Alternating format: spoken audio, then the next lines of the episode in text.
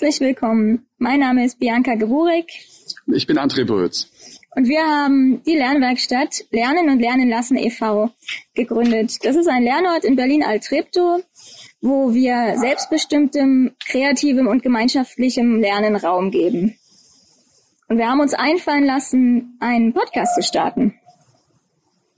Genau, wir sitzen heute nämlich hier in einem wunderschönen Garten mitten in Berlin und wollen mit euch die erste Folge unserer Podcast-Serie teilen.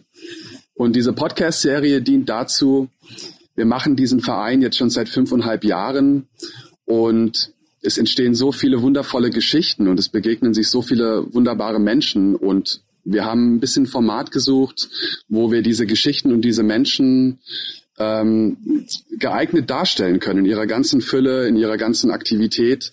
Und das wollen wir jetzt probieren mit einer neuen Podcast-Serie. Und heute sitzen Bianca und ich zusammen als Gründerinnen der Lernwerkstatt und wollen einfach mal ein bisschen darüber sprechen. Was ist die Lernwerkstatt? Wie ist die Lernwerkstatt entstanden? Wie haben wir zu diesem Projekt gefunden?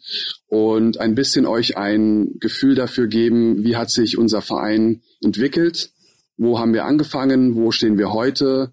Und so ein bisschen diesen Verlauf wollen wir heute mit euch teilen durch ein schönes Gespräch. Und genau, dann starten wir doch einfach mal rein. Bianca, mhm. Wie ist es denn zur Lernwerkstatt gekommen? ja, die Frage kann ich eigentlich gleich gut zurückgeben. Also mich hat die Lernwerkstatt als Idee erreicht vor mittlerweile äh, sechs Jahren, 2014 war 14. das, genau. Und da kam eine Freundin auf mich zu und sagte, Mensch, Bianca, ich bin da mit zwei Freunden ähm, dran, eine einen Lernort zu gründen, zu schaffen. Wir überlegen, was das sein könnte. Und der Arbeitstitel ist Lernwerkstatt X. Und äh, mit der Freundin habe ich zusammengearbeitet im, im Bereich von Bildung, also an Schulen Workshops gegeben. Und sie hat dann irgendwie direkt an mich gedacht und hat mich dann so auch mit André bekannt gemacht. Und da war die Idee ja schon geboren. Also wie kam es denn dazu eigentlich? Tau und ich haben uns begegnet ähm, auf einem Kongress, ein Jugendkongress zu Nachhaltigkeit. Das war eine Veranstaltung für Jugendliche, organisiert von Jugendlichen oder jungen Menschen eigentlich, bis 27 war es, glaube ich. Und bei diesem Kongress ging es um alle möglichen Themenbereiche äh, von Nachhaltigkeit. Und was da besonders spannend war, waren die Formate. Es gab verschiedene Seminare, Diskussionsrunden und die Dynamik, die Aktivität, es war einfach ein lebendiges Miteinander. Und da haben uns Tau und ich äh, begegnet und sind so auch ein bisschen ins Gespräch gekommen, was brauchen wir als Gesellschaft, um Nachhaltigkeit ähm, zu leben. Und wir hatten beide den Eindruck, dass vor allem der Aspekt Gemeinschaft eine ganz wichtige Rolle spielt. Also dass der Weg zu einer nachhaltigeren Gesellschaft gemeinschaftliches Miteinander braucht und vor allem auch Räume, wo Menschen sich niedrigschwellig begegnen können, wo verschiedene Altersgruppen sich begegnen können. Und uns hat das so ein bisschen gefehlt in der jetzigen Landschaft. Und mit dieser Intention sind wir so ein bisschen auf diese Reise eingegangen und hatten aber, das fand ich auch das Spannende, ähm, ganz unterschiedliche persönliche Motivationen, ähm, auch dieses Projekt zu starten. Und so haben wir ja auch erstmal unsere Reise angefangen. Äh, die mhm. Idee der Lernwerkstatt ist ja auch viel geprägt durch unsere persönliche Geschichten und auch durch das ähm, Begegnen ähm, auch unserer Persönlichkeiten, also auch unserer Hintergründe mhm. und, und durch diese, äh, diesen Austausch ähm, sind wir auch erst auf unser, unser Startkonzept gekommen äh, damals. Und vielleicht magst du ja ein bisschen mehr noch dazu erzählen, Bianca. Total, mir kommt gerade in den, Entschuldige, mir kommt gerade in den Sinn, wie wir auf diesem Festival äh, saßen und so ein bisschen überlegt haben, wie kommen wir jetzt mit dieser noch relativ vagen Idee tatsächlich schnell an einen Raum. Und mich, also mich verblüfft das rückblickend immer wieder, dass wir tatsächlich, bevor der Verein gegründet war, schon Räumlichkeiten hatten. Also wir hatten dann das Angebot, ins Gemeinschaftsbüro in der Karl-Kunger-Straße, wo wir auch heute noch sind, mit reinzugehen und das war einfach, also es ist für mich immer noch ein, ein sehr großer glücklicher Zufall. Auch ähm, wenn man sich vorstellt, Berlin, räumlich, Räumlichkeiten finden in Berlin mit einem Projekt, das es eigentlich noch gar nicht gibt, sondern das nur erstmal in unseren Köpfen existiert. Äh, das war doch echt ein großer, ein großer glücklicher Zufall. Und dann haben wir äh, ein halbes Jahr später, also nach diesem, nach diesem Festival, wo wir die Carla getroffen hat, die uns eingeladen hat in den Raum, ähm, haben wir den Verein dann gegründet. Und daran erinnere ich mich nun auch wieder als nächsten Meilenschritt sehr genau, weil auch das war ja, erstmal waren wir zu dem Zeitpunkt auch zu zweit als Gründer und haben dann einfach äh, in dem Raum die erste Eröffnungsfeier sozusagen gegeben. Und das war gleichzeitig äh, mit einigen Menschen, die dann den Verein gegründet haben, auch unsere Gründungssitzung. Ja, also auch das war ja ein bisschen so ein mal schauen, was kommt, wenn wir jetzt diese Idee nach, nach draußen tragen. Das ist was, was mich immer wieder berührt, auch wenn ich die Geschichte der Lernwerkstatt so erzähle, dass doch tatsächlich relativ schnell die, ähm, die Idee in die Wirklichkeit umgesetzt werde, äh, werden konnte. Und ähm, das ist so, also meine Motivation damals war natürlich irgendwas machen.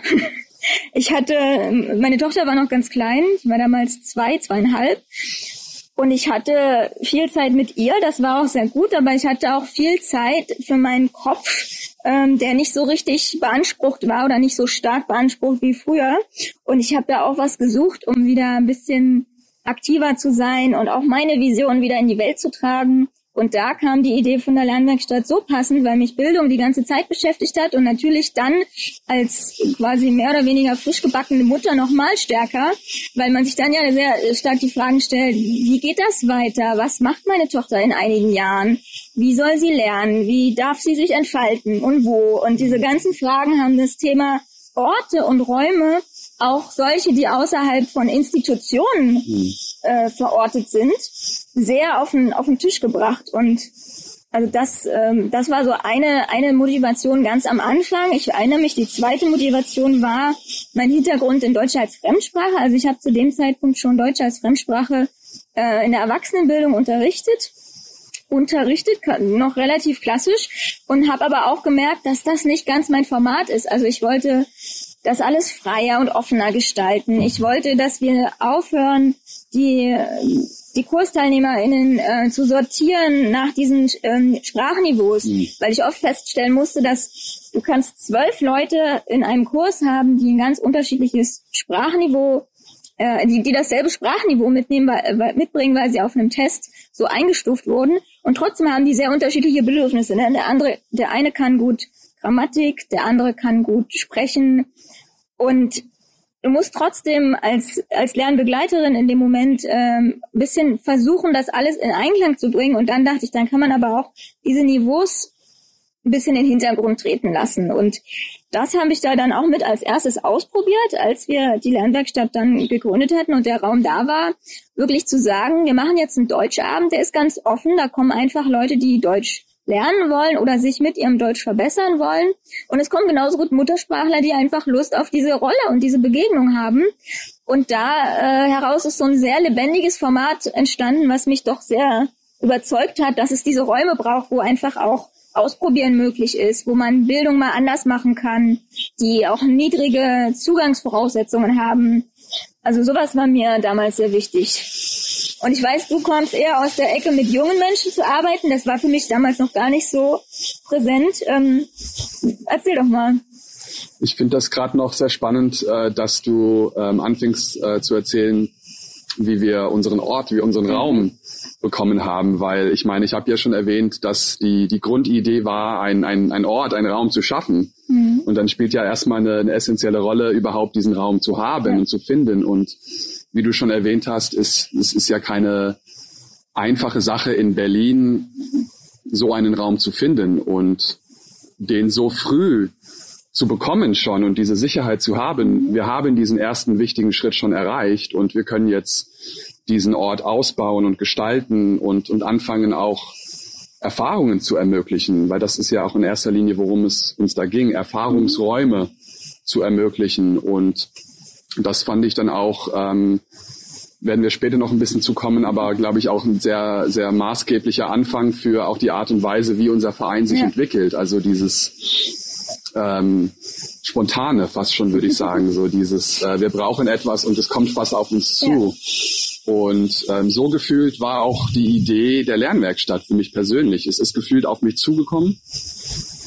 Ähm, aus dem Nichts und in dem Moment habe ich eine, eine unglaubliche Klarheit gespürt im, im Sinne von einerseits ist das etwas, was wirklich bedeutsam sein könnte und zweitens ist das etwas, was für mich persönlich ähm, vielleicht der richtige Weg ist und das hat viel mit meinem Werdegang zu tun. Ähm, ich bin ja in unterschiedlichen Ländern aufgewachsen. Mhm. Ich bin in Amerika, Russland und den Emiraten mhm. aufgewachsen. Also ich habe in vier unterschiedlichen Kulturen und in vier unterschiedlichen Bildungssystemen mhm. gelebt, bevor ich 17 war. Und das hat mich sehr stark geprägt. Und ich konnte auch schon in jungen Jahren viele Eindrücke sammeln über die Welt, über Lernen, über wie Menschen sich entwickeln, auch über kulturelle Unterschiede, die auch einen sehr maßgeblichen Einfluss haben auf Bildungssysteme. Also da gibt es durchaus Unterschiede, aber auch Gemeinsamkeiten. Und ich war hier in Berlin an der Technischen Universität, habe dort meinen Master in Maschinenbau gemacht. Also ich habe eigentlich als junger Mensch den Weg gewählt, ähm, mich als Ingenieur zu bilden habe dort auch Erfahrungen gesammelt in dem Bereich und gemerkt, ist nicht so ganz meins. Es ist sehr spannend. Es ist etwas, was in der Gesellschaft eine große Bedeutung hat. Ingenieure spielen eine ganz wichtige Rolle und diese, wenn man das herunterbrechen möchte, lernt man als Ingenieur Probleme zu lösen. Und das ist etwas, was, glaube ich, in der Gesellschaft an, an vielen Ecken gebraucht wird, Probleme zu lösen. Und ähm, das ist etwas, was ich dann auch habe übertragen können in, mhm. in den Bildungsbereich. Und ich habe nebenbei, neben meinem Studium immer mein Geld verdient ähm, als Lehrerpersönlichkeit, also als jemand, der mit jungen Menschen hauptsächlich mhm. zusammenarbeitet und habe dort bei dieser Arbeit gemerkt, dass mir das viel mehr Spaß macht und vielleicht auch ein bisschen besser liegt. Und nach meinem ersten Studium hatte ich eine sehr prägende Erfahrung. Ich bin ähm, ein bisschen durch die Welt gereist. Ich war, wie gesagt, ähm, Weltbummler als, als Jugendlicher und ähm, wollte das nach meinem Studium so ein bisschen fortsetzen und habe längere Zeit in der Türkei und in äh, Malaysia, in Kuala Lumpur gelebt.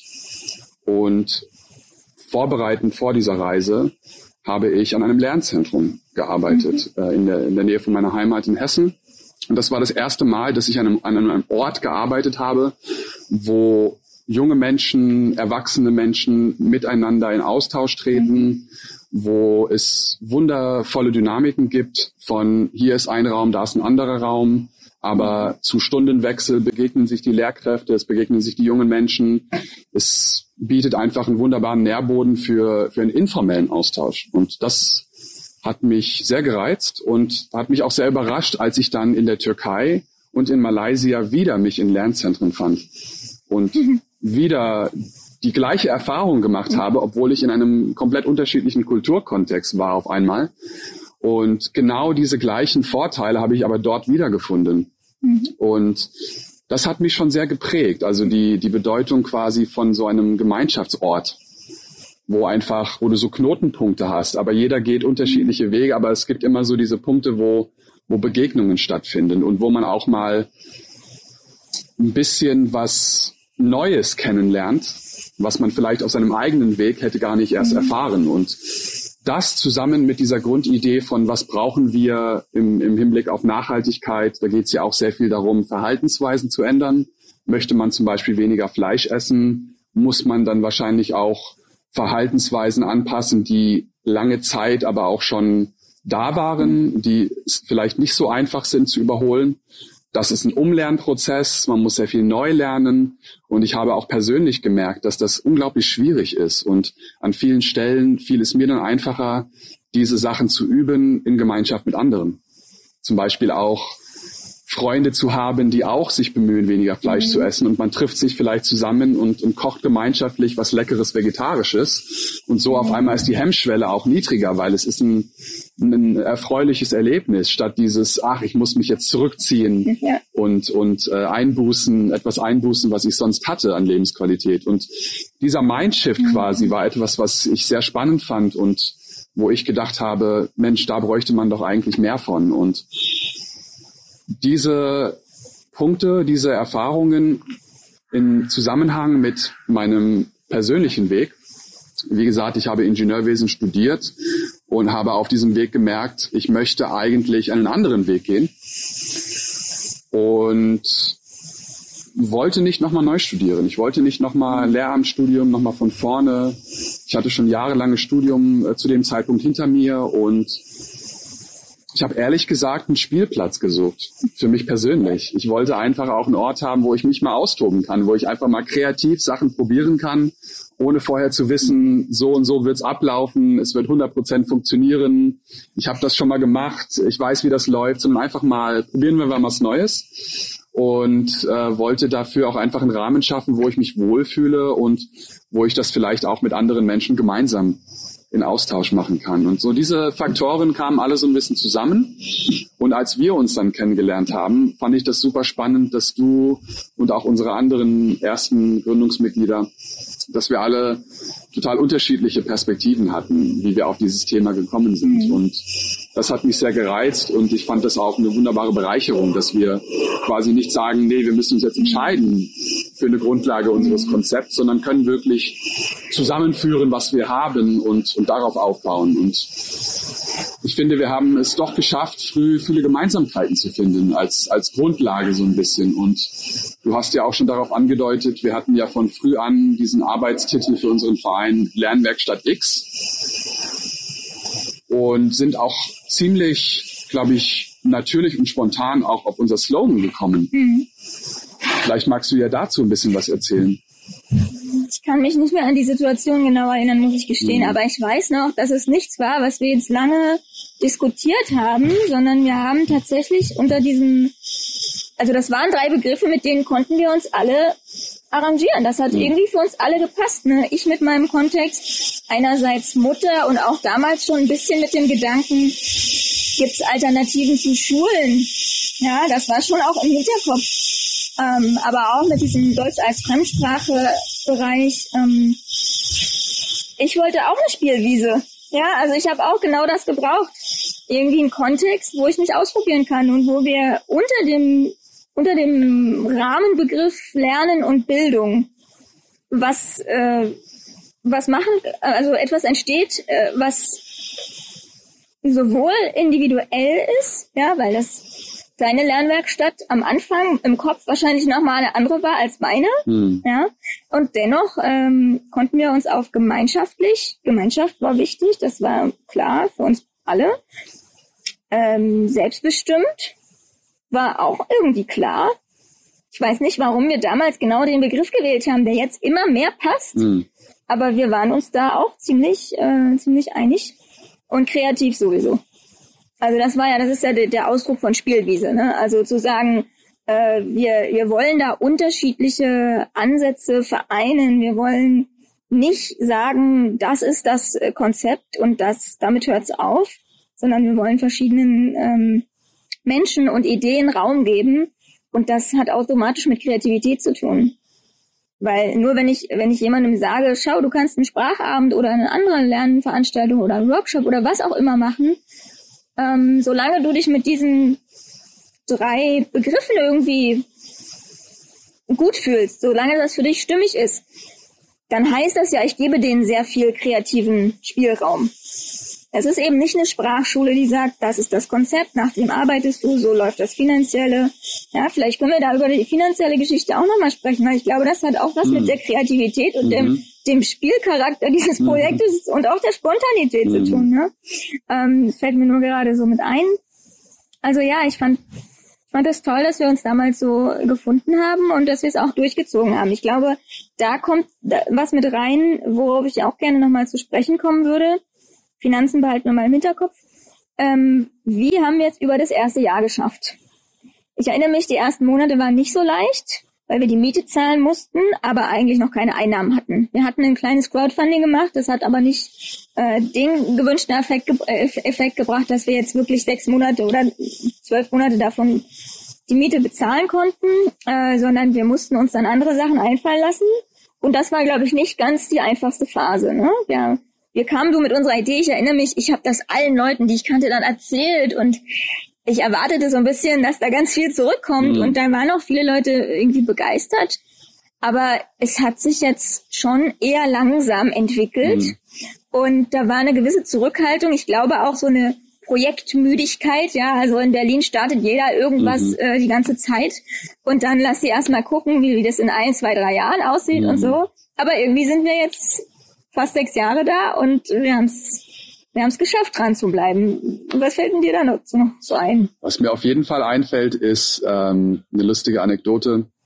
Wir haben am Anfang, ähm, ich glaube, bevor wir noch wirklich gegründet haben, ähm, da Leuten darüber erzählt, was mhm. wir so mhm. vorhaben. Und nicht selten haben uns Leute erzählt, ähm, das ist ja gar nicht möglich, was ihr vorhabt. Wie stellt ihr euch das denn vor? Sowas gibt's doch gar nicht. Mhm. Sowas kann doch gar nicht möglich sein. Wie finanziert man sowas? Mhm. Ähm, wie, wie, also, wie, also wie kann man sowas überhaupt umsetzen? Also da war wirklich viel Skepsis. Mhm. Und ich glaube, wenn man so zurückblickt, berechtigterweise doch irgendwie, weil das war, weiß Gott, nicht einfach. Aber ähm, ich, ich finde das spannend, hier so zu sitzen, fünfeinhalb Jahre später mhm. und das immer noch so ein bisschen. Ich trage das auch noch mit mir bis heute. Diese Stimmen, die sagen, äh, das, was ihr macht, das ist gar nicht mhm. möglich, das geht gar nicht. Und das treibt mich so, so ein bisschen äh, an äh, und, und äh, finde ich auf jeden Fall sehr spannend. Ich finde auch spannend, also einerseits, wie wir auf diesen Slogan gekommen sind. Das ist ja etwas, was wir heute auch in der Kommunikation ganz stark nutzen. Also wenn wir Menschen erzählen, was macht uns aus als die Lernwerkstatt, sagen wir immer, bei uns dreht sich alles um gemeinschaftliches, selbstbestimmtes und kreatives Lernen. Und diese drei Begriffe bilden so ein bisschen auch den roten Faden für was bei uns alles ja. stattfindet. Und es gibt uns auch unglaublich viel Freiraum zu sagen, macht im Prinzip, was ihr wollt. Es ist erstmal alles möglich, ja. solange diese Aspekte drin vorkommen und wie die sich gestalten, da gibt's ja wirklich viel Handlungsspielraum. Und das finde ich immer ganz spannend, äh, nochmal darauf zurückzukommen, dass das eigentlich total spontan fast uns in den Schoß gefallen ist, ähnlich mhm. wie der mhm. Begriff Lernwerkstatt, der ja eigentlich auch nicht mhm. basiert war. Ich glaube, zu dem Zeitpunkt war mir gar nicht bewusst, dass es überhaupt diesen Begriff mhm. Lernwerkstatt gibt, der ja heutzutage fast allgegenwärtig ist, so als definierter Experimentierraum an Schulen, an Institutionen mhm. meistens. Ähm, und viele verstehen uns ja auch direkt in diesem Kontext, wo man immer noch mal sagen muss, aber eigentlich war das gar nicht unsere Intention. Ob, mhm. äh, wobei es doch ähm, zufällig ganz gut passt, glaube ja. ich, äh, eigentlich, ähm, glücklicherweise war das gar nicht so die Intention. Also vieles sehr spontan äh, bei uns gelaufen, so in der Gründungsphase. Und eine andere Spontanität, die ich auch äh, sehr spannend finde, ist, als wir beim Vereinsregister unseren Namen eintragen wollten, dann waren wir nur noch, äh, waren wir nur die Lernwerkstatt e.V. Mhm.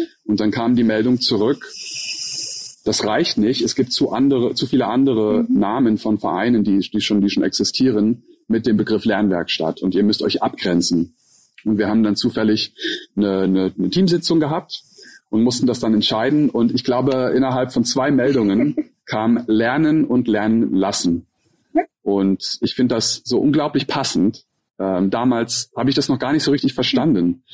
Habe einfach quasi so ein bisschen so dem Crowd gefolgt und äh, alle außer ich hatten einstimmig dafür abgestimmt und ähm, ich fühle mich sehr wohl in, in diesen Begriffen, also selbstbestimmt, gemeinschaftlich, kreativ sowieso, aber auch unser Vereinsname, die Lernwerkstatt Bindestrich Lernen und Lernen lassen. Und das mhm. finde ich auch sehr prägend für auch unsere Arbeit. Ähm, das verdeutlicht, glaube ich, auch unsere Arbeit und was uns wichtig ist, sehr gut. Ich glaube, da kommen wir auch nachher noch ein bisschen drüber äh, zu sprechen. Ähm, ja, ich, ich ähm, kann mich noch sehr gut an diese Gründungsphase erinnern, weil die unglaublich intensiv war ähm, äh, für uns beide, aber ich glaube auch vor allem für mich persönlich. Wir haben 2014 uns kennengelernt und 2015 war dann das Gründungsjahr im März. Und wir hatten das Glück, dass wir doch schon früh ein paar Leute gefunden haben, ein paar Verbündete, so dass wir nicht von Anfang an total mhm. alleine waren. Aber im Endeffekt waren wir doch die, die Menschen, die es äh, erstmal tragen mussten. Ne? Also es war erstmal von uns abhängig, wie viel waren wir bereit zu geben, um quasi erstmal mhm. aufrecht zu stehen. Und diese Phase war sehr intensiv, weil, wie es bei jeder neuen Organisation ist, ich meine, da sind wir ja nicht die Einzigen, die, die das so erleben, äh, erlebt haben. Man hat erstmal nichts. Ne? Ich weiß auch noch die ganze Zeit, wo wir darüber gesprochen haben, wir sind die Lernwerkstatt, wir machen das und das. Zu dem Zeitpunkt hatten wir aber eigentlich noch gar nichts wirklich ja. gemacht. Und ähm, das war so ein bisschen skurril, aber mit der Zeit haben wir uns Stück für Stück auch wirklich was aufgebaut, hart erarbeitet und es hatte viel damit zu tun. Unsere Grundidee war ja, einen Raum zu schaffen, der für alle Menschen zugänglich ist. Das ist ja in erster Linie unsere, unsere Motivation gewesen. Ich habe lange Zeit privat Nachhilfe gegeben und ich habe gemerkt, ich sitze immer in Wohnungen, die super schön sind, mit tollen Gemälden an der Wand. Wir haben beim Bioladen eingekauft und man hat schon gemerkt, da ist schon so ein gewisses mhm. gesellschaftliches Niveau, was sich diesen Service leisten kann. Und mir war aber auch zu dem Zeitpunkt bewusst, nicht nur diese jungen Menschen benötigen Hilfe, sondern eigentlich alle jungen Menschen mhm. benötigen Hilfe. Und wie kommen diese Menschen, die nicht privilegiert sind, die nicht die finanziellen oder was auch immer Voraussetzungen mhm. erfüllen, wie kommen diese Menschen an das, was sie brauchen? Und da hatten wir die doch, glaube ich, sehr kreative Idee, ein Finanzkonzept aufzubauen auf der Grundlage des Schenkens. Und die Idee war da letztendlich, lass uns erstmal alle einladen, an unserem Projekt teilzuhaben, ohne irgendwelche Hürden oder, oder Barrieren. Und wie macht man das? Naja, zum Beispiel, indem man sagt, alle Veranstaltungen sind ein Geschenk. Wir schenken euch diese Veranstaltung, kommt vorbei, probiert, probiert es aus, guckt, ob es euch gefällt. Und dann quasi zu sagen, es ist jetzt keine Voraussetzung, uns finanziell zu unterstützen, aber hat euch die Veranstaltung vielleicht gefallen? Gab es da vielleicht etwas, was ihr mitnehmen konntet? Hatte das einen gewissen Mehrwert für euch? Dann überlegt euch doch vielleicht mal, ob ihr, uns auch zurück unterstützen wollt, ob ihr uns vielleicht auch was zurückschenken wollt. Und einerseits hat das natürlich die Grundlage geschaffen für das, was, wovon wir heute sehr stark profitieren, diese Zugänglichkeit. Ich meine, heutzutage kommen Menschen einfach in unsere Räume sprechen ihr Anliegen aus und wir sind in der Lage, darauf mhm. zu reagieren, weil wir nicht sagen, hm, ihr braucht aber das, das und das, um, um hier mit einzusteigen. Andererseits war das auch eine ganz große Herausforderung, überhaupt erstmal die, finanzielle, die finanziellen Strukturen zu schaffen, die jede Organisation braucht. Und ich glaube, was da sehr prägend war, war, dass wir einfach mehrere Sachen versucht haben, um irgendwie über die Runden zu kommen. Und einfach nur zu überleben erstmal und gar nicht so sehr zu gucken, wie schaffen wir es, Stabilität zu erreichen, mhm. sondern einfach, wie kommen wir von einem Monat zum nächsten weiter. Und da gab es eigentlich so drei Sachen, die uns da vorangetrieben haben in erster Linie. Das erste war eine Crowdfunding-Kampagne. Nochmal Dank an alle, die damals unterstützt haben. Das war unser Startschuss. Ich glaube, wir hatten damals 2500 Euro, die wir zusammengetrommelt haben, was erstmal vielleicht nicht nach viel klingt, aber das war mindestens drei, vier Monatsmieten, die wir da mhm. sicher gedeckt hatten und die uns auch die Zeit gegeben hat, auf Stiftungssuche zu gehen, was ja auch als gemeinnütziger Verein, wie wir uns gegründet ja. haben, ja das äh, der große Vorteil ist. Wir hatten die Möglichkeit rauszugehen mhm. und Stiftungspartner kennenzulernen und in Gespräche zu kommen über wie kommt man an Geld ran, was muss man dafür leisten und, und wie funktioniert eigentlich diese Dynamik. Und da konnten wir erste Schritte machen. Und wir haben damals glücklicherweise ähm, die Stiftung Pfefferwerk kennengelernt. Und, und das war ganz wichtig für uns, weil das war eine Stiftung, die einen außergewöhnlichen Vorgang hat, die nämlich nicht nur einen schriftlichen Antrag verlangt, sondern wirklich auch sich die Mühe macht, rauszugehen und die Organisation und die Menschen dahinter kennenzulernen. Und so hatten wir die Möglichkeit, wirklich auch ins Gespräch zu kommen und tiefgründig mhm. zu erklären, was haben wir hier eigentlich vor. Und diese Stiftung hat unser erstes Jahr im Prinzip mhm. irgendwann gedeckt, sei es mit kleinen Honorargeldern für unsere Lernbegleitung, mhm. für unsere ähm, ähm, Lernbegleiter, die, die, die unsere Formate getragen haben, aber auch unsere Miete und unsere Fixkosten. Und das hat uns vor allem gegen Ende des ersten Jahres sehr weit getragen. Ähm, in der Zwischenzeit war es leider doch noch notwendig, aber ich meine, alle Gründer da draußen, alle Menschen, die eine Organisation jemals in die Welt äh, gesetzt haben, wissen, dass es eigentlich nicht anders geht. Man muss auch erstmal privat sein Leben umgestalten. Und, und äh, ich habe in der Phase im ersten Jahr, ich glaube, drei oder vier zusätzliche Jobs äh, mhm. gemacht, um privat Geld zu verdienen, um in die Lernwerkstatt zu stecken und, und die Miete zu zahlen. Und das war notwendig. Das ist, ich, wie gesagt, ich glaube, jeder Gründer, äh, alle Menschen, die sich mit Organisat Organisationsgründung auskennen, werden das wahrscheinlich bestätigen, dass es keine Ausnahme ist. Ähm, aber es war schon nicht leicht. Ne? Aber ich glaube vor allem dadurch, dass wir so so ein stabiles Fundament geschaffen hatten und so früh auch schon Erfolge hatten. Ich meine, zu dem Zeitpunkt wusste ich schon, wir haben einen Raum, wir haben eine kleine Community, wir haben schon mal vieles und können darauf aufbauen und, und dann fiel es mir auch etwas leichter, ähm, diese extra Mühe in Kauf zu nehmen. So, ne? Glücklicherweise hat sich dann alles so entwickelt durch dieses, diese verschiedenen Schienen, was ja auch etwas ist, was uns bis heute noch prägt. Ne? Wir ja. Sind ja eigentlich darauf beruht, uns quer zu finanzieren. Und das fing früh an, hat sich auch weiterentwickelt. Aber nach einem halben Jahr, dreiviertel Jahr war das auch gar nicht mehr notwendig, dass ich privat so viel investiere. Mhm. Und das war ein unglaubliches Gefühl. Und das war auch, glaube ich, ein Gefühl, was man in der Lernwerkstatt auch gemerkt hat. So der Zeitpunkt, wo wir nicht mehr kämpfen mussten mhm. für die pure Existenz, mhm. dass wir immer noch nächsten Monat hier unsere Tür aufmachen können und wussten dann irgendwann, uns wird es auch noch in drei, vier, fünf, sechs mhm. Monaten geben. Äh, und das hat, glaube ich, dann auch wirklich den Startschuss uns dann auch gegeben, richtig zu investieren und richtig auch zu spielen, würde ich mal so sagen, auch ne? richtig mhm. unseren Spielplatz zu erkunden und und auszubauen, ähm, so dass es nicht nur uns beiden als Gründer passt, dass es nicht nur uns ja. einen Rahmen gibt, um uns auszuprobieren, sondern dass auch andere Menschen zu uns kommen können und ihren eigenen Platz in diesem Rahmen schaffen können. Und ich glaube, das war auch etwas, was wir früh gemerkt haben. Wir sind reingegangen mit einer Vorstellung und haben, glaube ich, äh, sowieso viel gesprochen, uns viel ausgetauscht äh, zu Beginn und haben irgendwann auch, glaube ich, uns bewusst dafür entschieden, diese Entwicklung, die total natürlich entstanden ist, dass mehr Menschen zu uns kamen, dass wir so eine Art Leuchtturm doch irgendwie dann irgendwann waren, dass Leute reagiert haben und auf mhm. uns zugekommen sind. Und ich glaube, was uns beide positiv überrascht hat, war die Erkenntnis, dass Menschen zu uns kommen mit schon eigenen Ideen und Vorstellungen. Also gar nicht so dieses Prinzip mhm. von, ich möchte irgendwie helfen, ich möchte irgendwas machen, sondern ich habe schon diese Themen, diese mhm. Interessen. Ich brauche vielleicht nur noch das, das und das.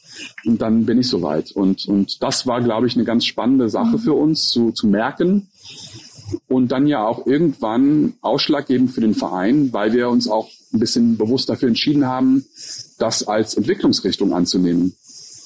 Und früh in, innerhalb des ersten halben Jahres oder innerhalb vom ersten Jahr hatten wir uns dann schon, glaube ich, sehr intensiv mit Entwicklungsvorstellungen mhm. beschäftigt ne? und haben auch unsere eigenen ähm, ein bisschen anpassen müssen, mhm. glaube ich. Ne? Vielleicht da magst du ja dazu noch ein bisschen was sagen. Ja? Ich würde da total gerne mal einhaken. Mir ähm, fällt ein oder ist eingefallen, ähm, als du gesprochen hast, wie wir mal ein Gespräch hatten mit Volker von Polly und Bob. Mhm. Das war relativ am Anfang der Lernwerkstatt und es war äh, ein super engagierter Mensch, der so Nachbarschaftsvernetzungen gemacht hat auf einer Plattform mit Hinterhofflohmärkten und äh, ich glaube Wohnzimmerkonzerte. Darüber kam das dann, dass wir dann auch bei uns ein bisschen Musik hatten und so weiter. Und ich erinnere mich, wie der meinte, stark. Also der hatte irgendwie den Slogan gehört und hat sich angehört, was wir gemacht machen wollen. Das war wirklich noch relativ frisch. Äh, und meinte, das ist stark, das wird sich tragen als Idee. Und ich krieg da noch Gänsehaut, wenn ich daran denke, weil das war so ein, wow, da ist einer, der hat auch irgendwie was gegründet und der gibt uns dieses Feedback. Und ich erinnere mich, dass er uns auch auf Frederic Laloux und Reinventing Organizations mhm. gebracht mhm. hat. Also ein Konzept, wie man als Gruppe, als Organisation miteinander arbeiten kann, das unserem Ausgangsgedanken von Gifting und Geben und wir geben was rein, Menschen geben was rein und wir wollen das nicht alles über den finanziellen Ausgleich regulieren, aber gleichzeitig müssen wir natürlich irgendwoher auch das Geld für die Miete bekommen. Aber dieser, dieser Grundgedanke, der auch relativ ungewöhnlich ist, auch heute noch, wenn Menschen gründen, das, das ist so ein, das kann man einfach nicht nachmachen. Also du kannst nicht herbeiführen, dass die Person in dem Moment das zu dir sagt. Mhm. Es ist so viel getragen von etwas aussprechen und dann in dem Vertrauen sein, dass die quasi eine Frage aussprechen wie machen wir das organisationstechnisch, wenn wir mehr als zwei Leute sind? Äh, und dann einfach das an Impulsen aufnehmen, was da kommt, was uns immer sehr weit, also weitergebracht hat. Ne? Ein anderes Stichwort, was mir, äh, was mir kam, als du Handlungsspielraum sagtest, war der Handlungsspielraum. Ich musste auch direkt daran denken, was mich auch mitgetragen hat. Äh, ich habe ja immer, immer eher weniger die Zahlen im Kopf gehabt. Das ist, äh, hat sich bis heute nicht so sehr verändert. Aber ich würde sagen, mein Durchhaltevermögen lag schon auch auf der Ebene, diese Idee weiterzutragen und daran auch festzuhalten. Ich kann dann auch sehr verbissen sein, wenn ich weiß, ich mhm. möchte das machen und ich möchte, dass es das gibt mhm. in der Welt. Mhm. Und ich bin auch bereit, da einiges an Energie reinzustecken, ne, auch ohne irgendeine Finanzierung. ähm, und, und was mich da eben auch getragen hat und was dieses Durchhaltevermögen speist, war immer wieder die Begegnung auch mit Menschen, die was Ähnliches tun und die ähnlich idealistisch sind und die das, ähm, das pragmatische irgendwie für sich lösen, aber nicht in den Vordergrund der, der Unternehmung stellen, sozusagen. Und da waren eben auch die Leute vom Handlungsspielraum für mich, ich glaube aber, ich kann da auch für uns mhm. sprechen, ähm, ein super Segen. Die hatten eben äh, einen, einen Ort in Neukölln gegründet, etwa ein Jahr vor uns und mit einem ähnlichen, also einem anderen, aber einem durchaus vergleichbaren Ansatz, nämlich den Raum zu bieten, in dem Fall für Herzensanliegen, ähm, und aber das auch auf einer selbstorganisierten Art und Weise und nicht immer abhängig von den monetären Zugängen, die da eben fließen und wer kann den Raum nutzen, entschied sich nicht darüber, wer jetzt das Geld mitbringt, sondern war eben auch ein Prozess von euch wollen wir den Raum gerne zur Verfügung stellen und so weiter. Und das hat mich sehr bestärkt. Also das zu hören und zu sehen, dass es noch andere gibt, die solche Projekte umsetzen, das hat mich sehr bestärkt und gleichzeitig habe ich den Prozess ja dann auch weiter verfolgt. Den Handlungsspielraum gibt es mittlerweile leider nicht mehr. Und das war für mich auch nochmal eine wesentliche Erkenntnis. Mhm. Zu sehen, wie die immer, die haben immer von Jahr zu Jahr geplant. Und ich hatte das Gefühl, dass im, im Vergleich dazu die Lernwerkstatt schon in, im Kern auf Dauer angelegt war. Also ich weiß nicht genau, wie wir das, äh, wie wir das mitgedacht und reflektiert haben zu dem Zeitpunkt, aber es hat sich doch gezeigt, dass zumindest wir beide, aber auch die Leute, die danach mit dazugekommen sind, ne, damit was verbinden, was stark genug ist, um auch die anderen Fragen und die Unsicherheiten und äh, wenn die eine Stiftungsförderung ändert, wie geht's weiter und das irgendwie auszuhalten und zu sagen, ja, es geht weiter. Und da fließt immer für mich so eine, so ein, auch so ein Vertrauen, das ich gar nicht rational begründen kann, ne? sondern das ist irgendwie, dann kommt wieder was und dann kommt wieder was. Und wir haben mittlerweile einfach auch so viele Menschen, die diese Idee unterstützen und mittragen, ob sie nun aktiv vor Ort sind oder ob sie uns per Mitgliedschaft unterstützen. Auch dafür herzlichen Dank, falls äh, jemand zuschaut oder zuhört. Äh, wir haben immer wieder Menschen, die sagen, ich finde das toll, was ihr macht, ich möchte, dass das äh, weitergeht. Und dafür habt ihr meine Mitarbeit oder auch eben meine monatliche Spende. Ähm, das ist immer wieder, also es berührt mich einfach. Und es ist, es ist halt auch dadurch eine, so eine Herzensqualität, die empfinde ich und das äh, flasht mich immer wieder. Also. Das hat man auch gemerkt ähm, früh, dass die Menschen zu uns kommen mhm. und äh, die brennen schon wirklich für etwas. Mhm. Also da war wirklich schon eine, eine gewisse Euphorie da.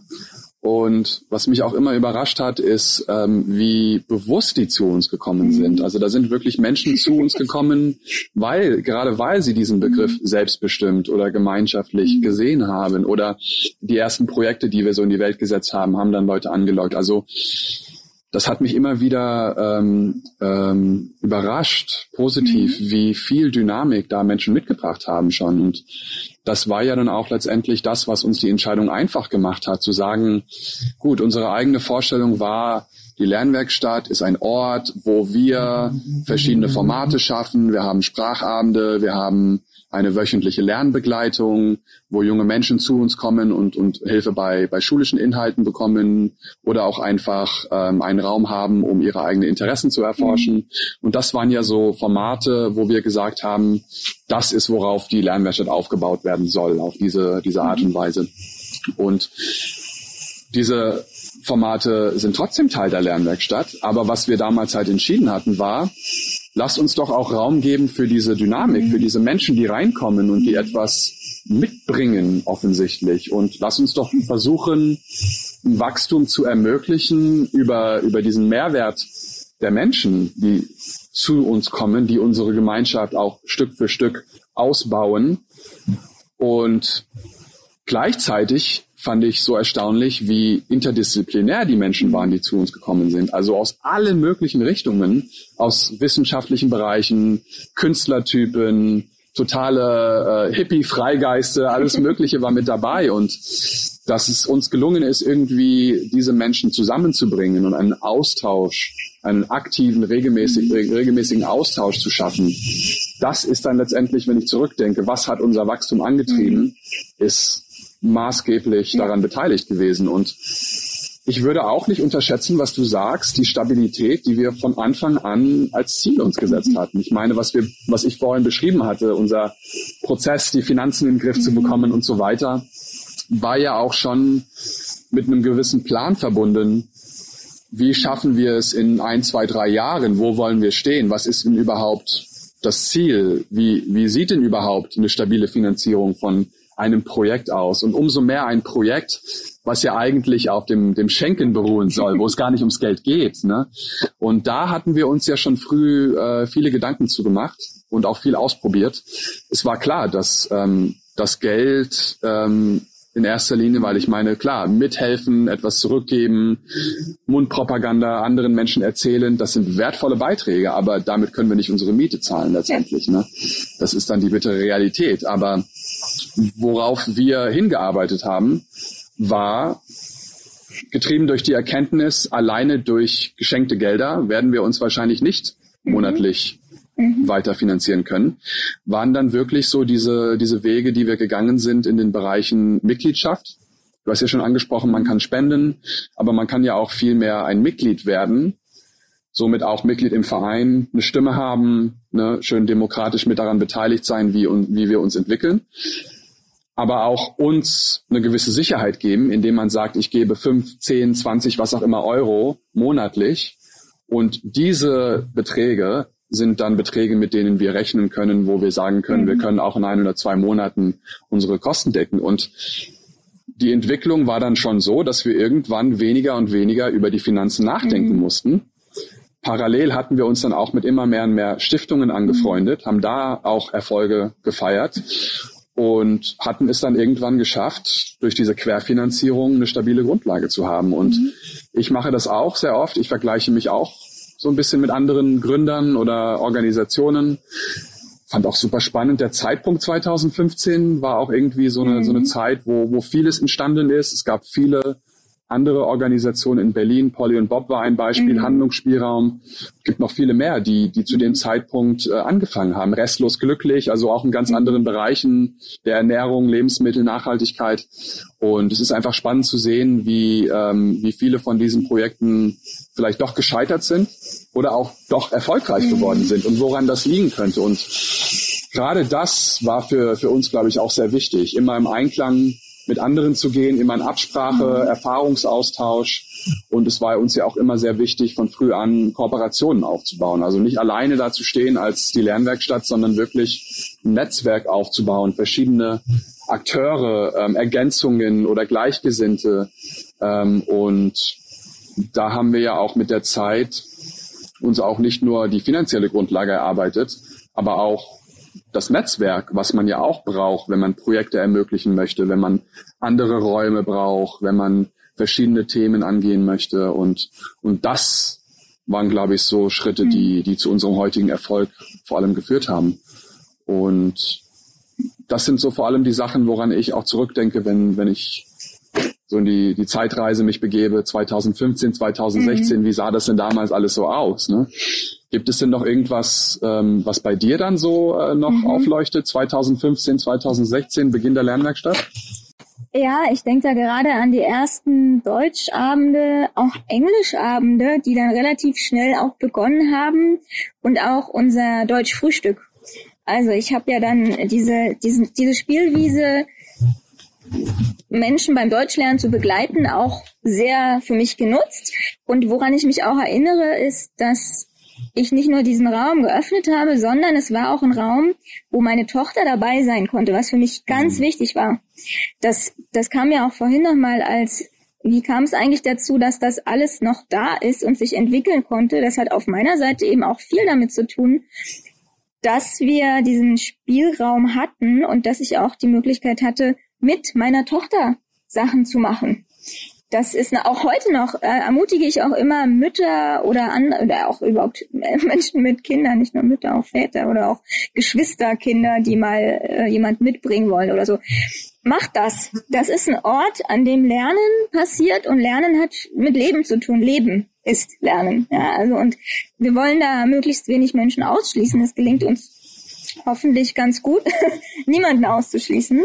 Ähm, und dazu gehört eben, dass auch ähm, junge Menschen Teil dieses Raums sind. Und das gibt ihm äh, eine bestimmte Qualität. Und das hat auch eben auf der Seite von den Sprach, äh, in meinem, in meinem Fall dann Sprachbegleiterinnen, ähm, aber wir waren auch als Teilnehmer, wenn ich an einem, an einem Englischabend teilgenommen habe, war meine Tochter genauso mit dabei. Und das, das hat eine ganz äh, besondere Qualität, weil dann eine Lebendigkeit reinkommt, weil man sich auch angenommen fühlt. Ja, also ich glaube, ein großer Punkt von dem, was die Lernwerkstatt als Gefühl ausmacht, ist, du bist okay, so wie du bist und du bist mit dem, was du mitbringst, am richtigen Ort. Mhm. Und, und auch wenn Leute sagen, ich möchte gerne mal einen Workshop anbieten, aber ich habe das noch nie gemacht oder das Thema interessiert mich brennend, aber wie ich das jetzt weitergebe, weiß ich jetzt noch nicht, aber ich möchte es tun. Das ist der entscheidende Punkt. Deine Begeisterung ist der entscheidende Punkt. Und die Rahmenbedingungen, das findet sich. Wir können dich dabei unterstützen. Du kannst selber ausprobieren. Ähm, das ist einfach was, was sehr, was mich sehr ähm, getragen hat über, über auch schwierige Phasen in, in meinem Leben tatsächlich. Zu wissen, die Lernwerkstatt ist da unter den und den Bedingungen und die können wir für uns nutzen. Ähm, ja, und ich denke auch einfach an, an Sprachabende, die so viel Freude gemacht haben. Und dann kam Deut dann gab's Deutschabende, da waren plötzlich 25 Leute. Und ich stand da und dachte, ja gut, dann müssen wir jetzt was anderes machen. und es hat sich so viel daraus entwickelt. Dann die Frühstücke, die äh, zu so einem festen Bestandteil geworden sind. Ähm, Deutschfrühstück einmal im Monat sonntags. Ähm, einfach alles Sachen, wo Lernen viel mit Freude und Begegnung zu tun hat. Genau das, was wir eben wollten. Und es hat, es hat funktioniert, es hat sich getragen. Menschen sind sich da begegnet. Ich habe äh, einen, einen guten Freund, der ist seinem, seinem Schulfreund aus Syrien an einem Deutschfrühstück wieder begegnet. Ja, und solche Geschichten aus der Lernbegleitung kennst du ja auch berührende Geschichten. Ich hoffe, wir kriegen diese Menschen auch mal zu einem Podcast, ja. um die Geschichten auch, auch mal erzählt zu hören. Auf jeden Fall ist es einfach, ähm, daran denke ich. Ich denke an Menschen. Ich denke an Menschen und Begegnungen und diese Wärme, die im Zwischenmenschlichen Platz hat. Und das hat für mich ganz viel mit Lernen und mit Bildung zu tun. Und oft genug fällt das hinter den Tisch. Unter den Tisch. hinten runter, was auch immer. Mhm. Ähm, und bei uns aber nicht. Da hat es seinen Platz. Das ist mir wichtig. Ja.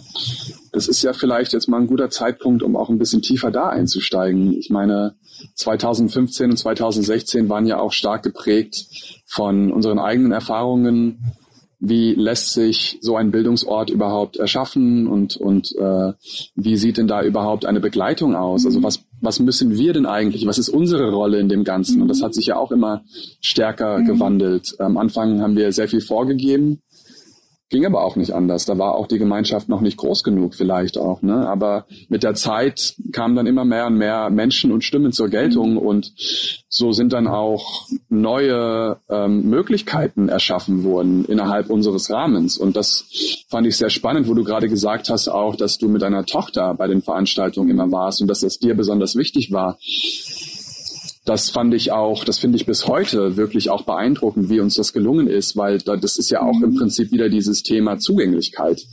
Wie oft hört man von ähm, alleinerziehenden äh, Müttern oder Vätern oder auch äh, einfach ganz ähm, normale Familien, die sagen, boah, ich ähm, ähm, kann an diesen tollen Veranstaltungen nicht teilnehmen, weil ich habe mein Kind mit dabei und die wollen das nicht, das ist nicht erlaubt, mhm. mein Kind mit in diese Veranstaltung reinzunehmen. Und das sind ja auch Barrieren dann für, für eine ganze Zielgruppe, die ja auch nicht besonders klein ist. Und dass es uns da gelungen ist zu sagen, wir machen einen Sprachabend, der eigentlich für Erwachsene ist, obwohl wir das ja auch nie so wirklich sagen. Mhm. Wir haben ja nie so wirklich eine Zielgruppe eigentlich definiert, was ja auch was ganz Tolles ist so eigentlich in erster Linie.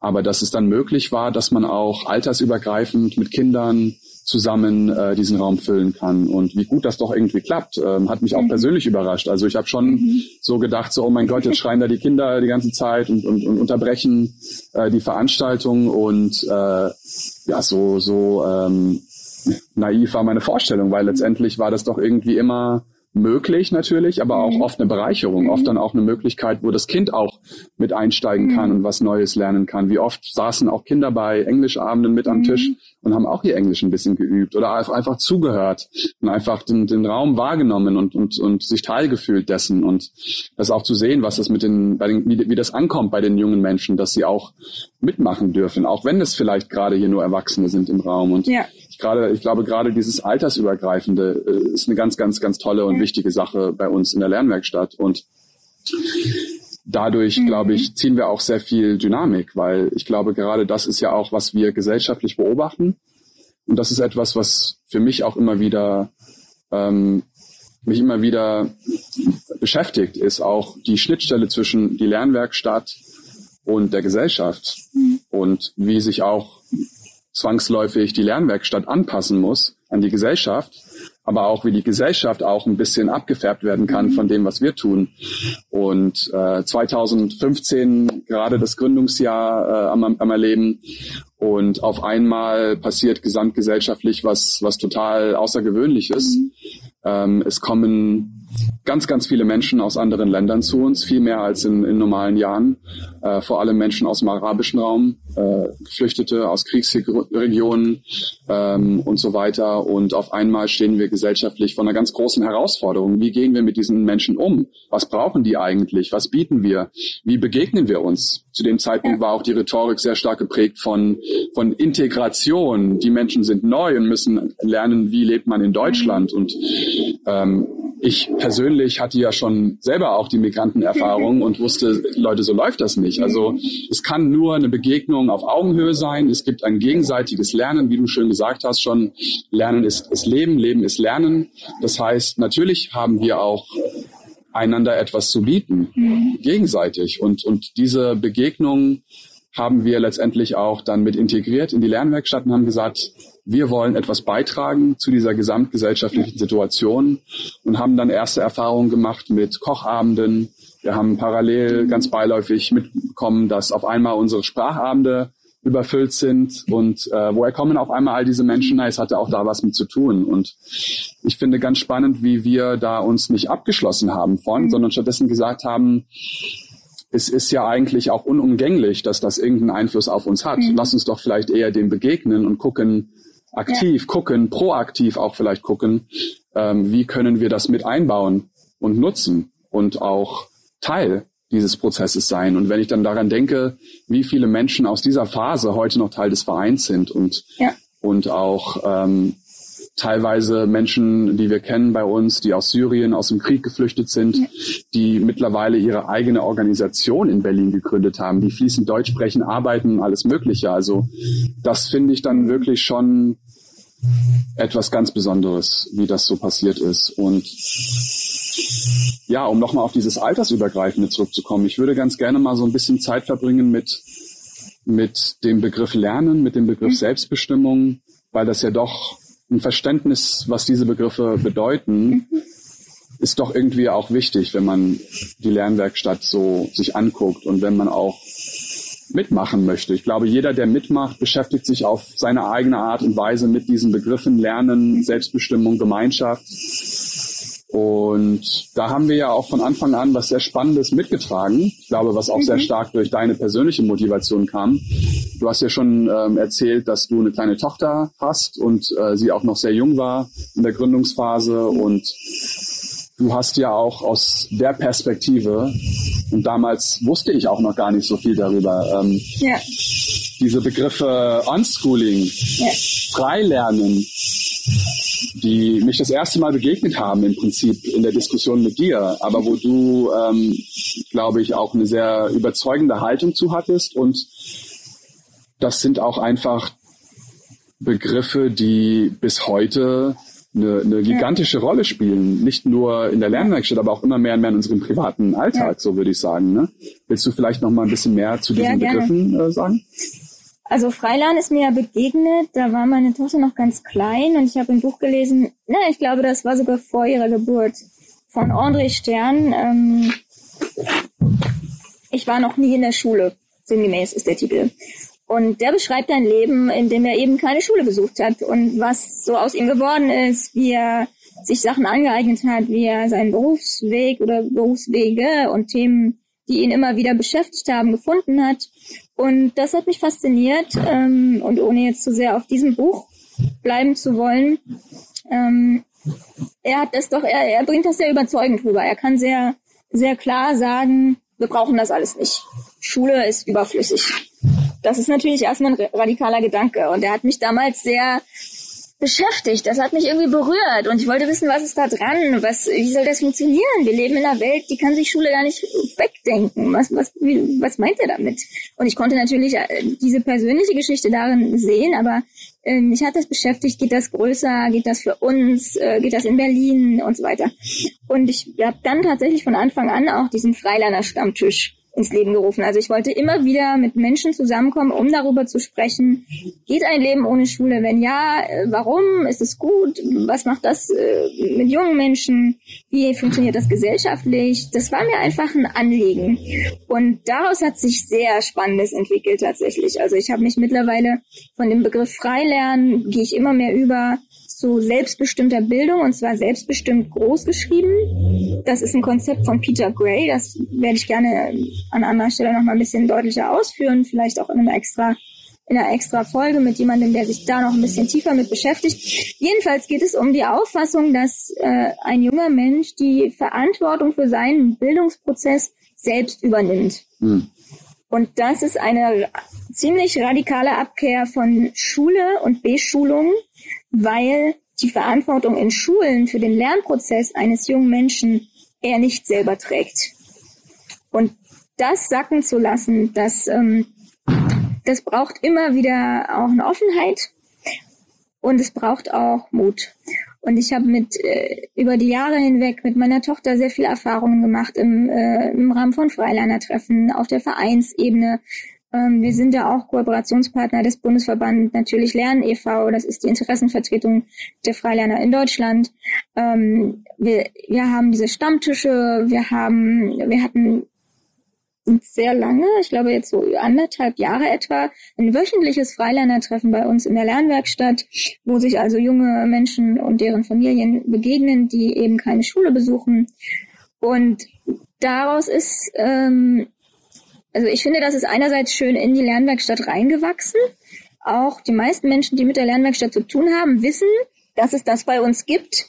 Und das ist sehr viel mehr als in der allgemeinen Bevölkerung, weil Freilernen und Unschooling und die Idee, dass es keine Schulen notwendigerweise braucht oder nicht für alle Menschen äh, Schulen braucht, das ist noch relativ, naja, man kann das von zwei Seiten sehen. Das ist noch relativ unbekannt, gleichzeitig wird es immer bekannter. Mhm. Also wir haben jetzt durch äh, die Corona-Situation natürlich nochmal ganz andere Voraussetzungen, dieses, dieses Thema zu bewegen, weil plötzlich sehr viele junge Menschen für einen längeren Zeitraum zu Hause mhm. äh, waren und eben nicht in der Schule, zwar oft konfrontiert und ähm, quasi in Anspruch genommen von schulischen Aufgaben, weil das ja im großen Teil versucht wurde, zu Hause fortzusetzen. Aber dennoch ist die Lebenssituation dadurch ja eine ganz andere geworden in vielen Familien. Und ich mich lässt das einfach nicht mehr los. Ich, ich merke auch, dass, dass dieser, dieser Gedanke selbstbestimmte Bildung, Eigenverantwortlichkeit, das ist mir so wie zur zweiten Haut geworden. Das kann ich mir nicht mehr, ich kann es mir nicht mehr anders vorstellen. Mir, mich reibt es überall auf, wo ich sehe, dass wieder ein, ein junger Mensch dazu gebracht wird, eine Hausaufgabe auszufüllen, auf die er keine Lust hat, wo er nicht sehen kann, wofür er das tut. Ja, ich, ich bin nicht prinzipiell gegen Schulen oder gegen Hausaufgaben. Ich, ich möchte aber, dass ein junger Mensch immer wieder die Möglichkeit bekommt, zu entscheiden, was er, warum, wie, mit wem, wann, wo lernen möchte. Und das findet in, in Schulen wenig Raum. Es gibt natürlich eine, eine Bewegung auch von Schulen, selbstbestimmtes Lernen. Und das ist für mich was anderes als selbstbestimmte Bildung. Mhm. Na, diese Begriffe fange ich an zu unterscheiden. Selbstbestimmtes Lernen nach und nach auch im schulischen Kontext zu ermöglichen.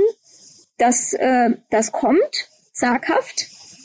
Aber wir unterstützen den Prozess ja auch. Also auch an Schulen sind wir und es gibt diverse Projekte, können wir gerne nochmal darauf eingehen. Ist es Mathe, mal Kunst, ist es die Expertenstunde, ist es die Lesewerkstatt, wo wir das auch tun und auch ähm, in Schule etwas reintragen, was wir mit einem ganz anderen Selbstverständnis vertreten können als die Schule selber.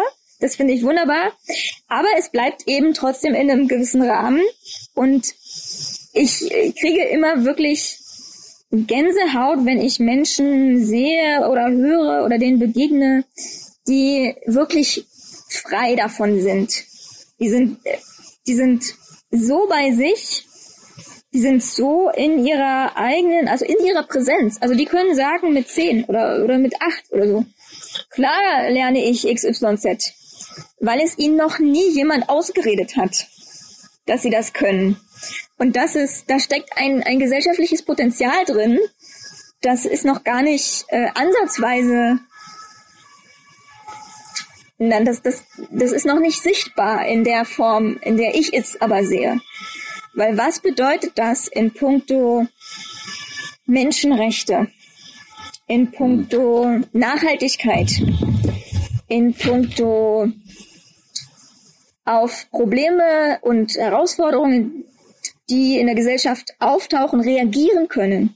Ja, also Problemlösungskompetenzen, Kreativität, sich mit einer Situation arrangieren können, die ungewohnt ist. Ich habe das neulich schon mal in einem anderen Gespräch gesagt und dann bin ich, glaube ich, erstmal auch mit meinem, mit meinem Thema so ein bisschen durch.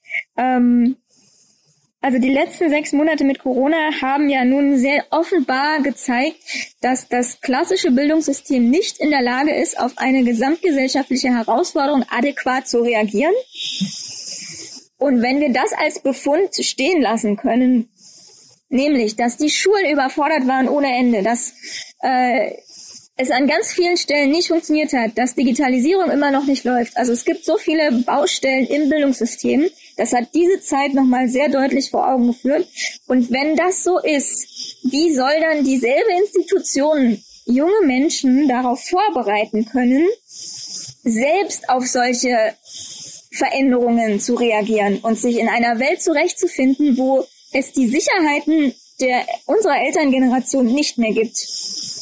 Und da ist mir nochmal deutlicher geworden, dass es wichtig ist, dieses Bewusstsein zu schaffen, diese, diese ähm, Möglichkeit in den Raum zu bringen und immer und immer wieder darüber zu sprechen und das auch ähm, in die Welt rauszutragen, mhm. dass es anders besser geht. Mhm. Und das ist für mich die Antwort auf dieses, was ist das, was anders besser geht, ist für mich selbstbestimmte Bildung in Großbuchstaben. Mhm.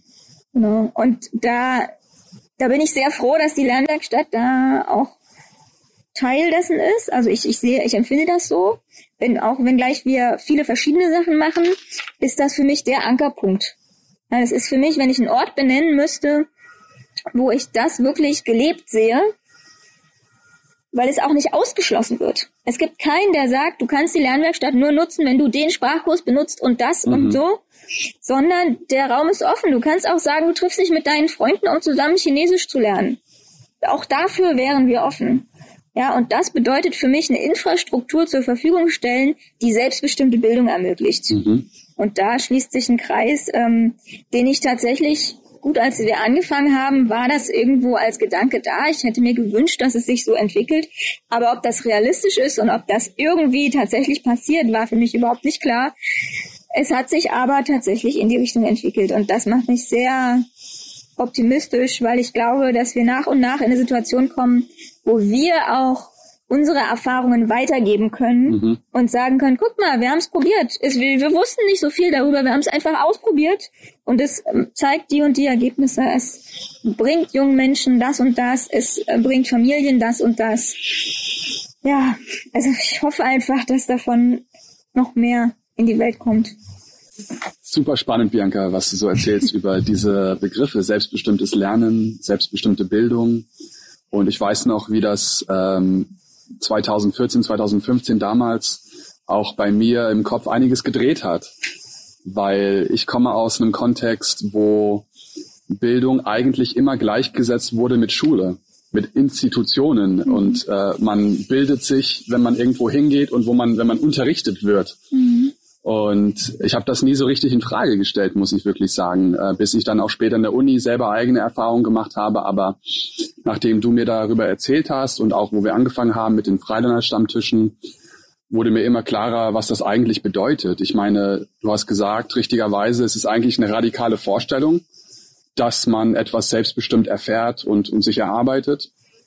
Aber letztendlich wenn man sich die Bildungsinstitutionen so anguckt, äh, findet man das so gut wie nie. Äh, es mhm. ist meistens immer auf der anderen Seite des Spektrums äh, eher fremdgesteuert, von anderen bestimmt, was man jetzt zu tun hat.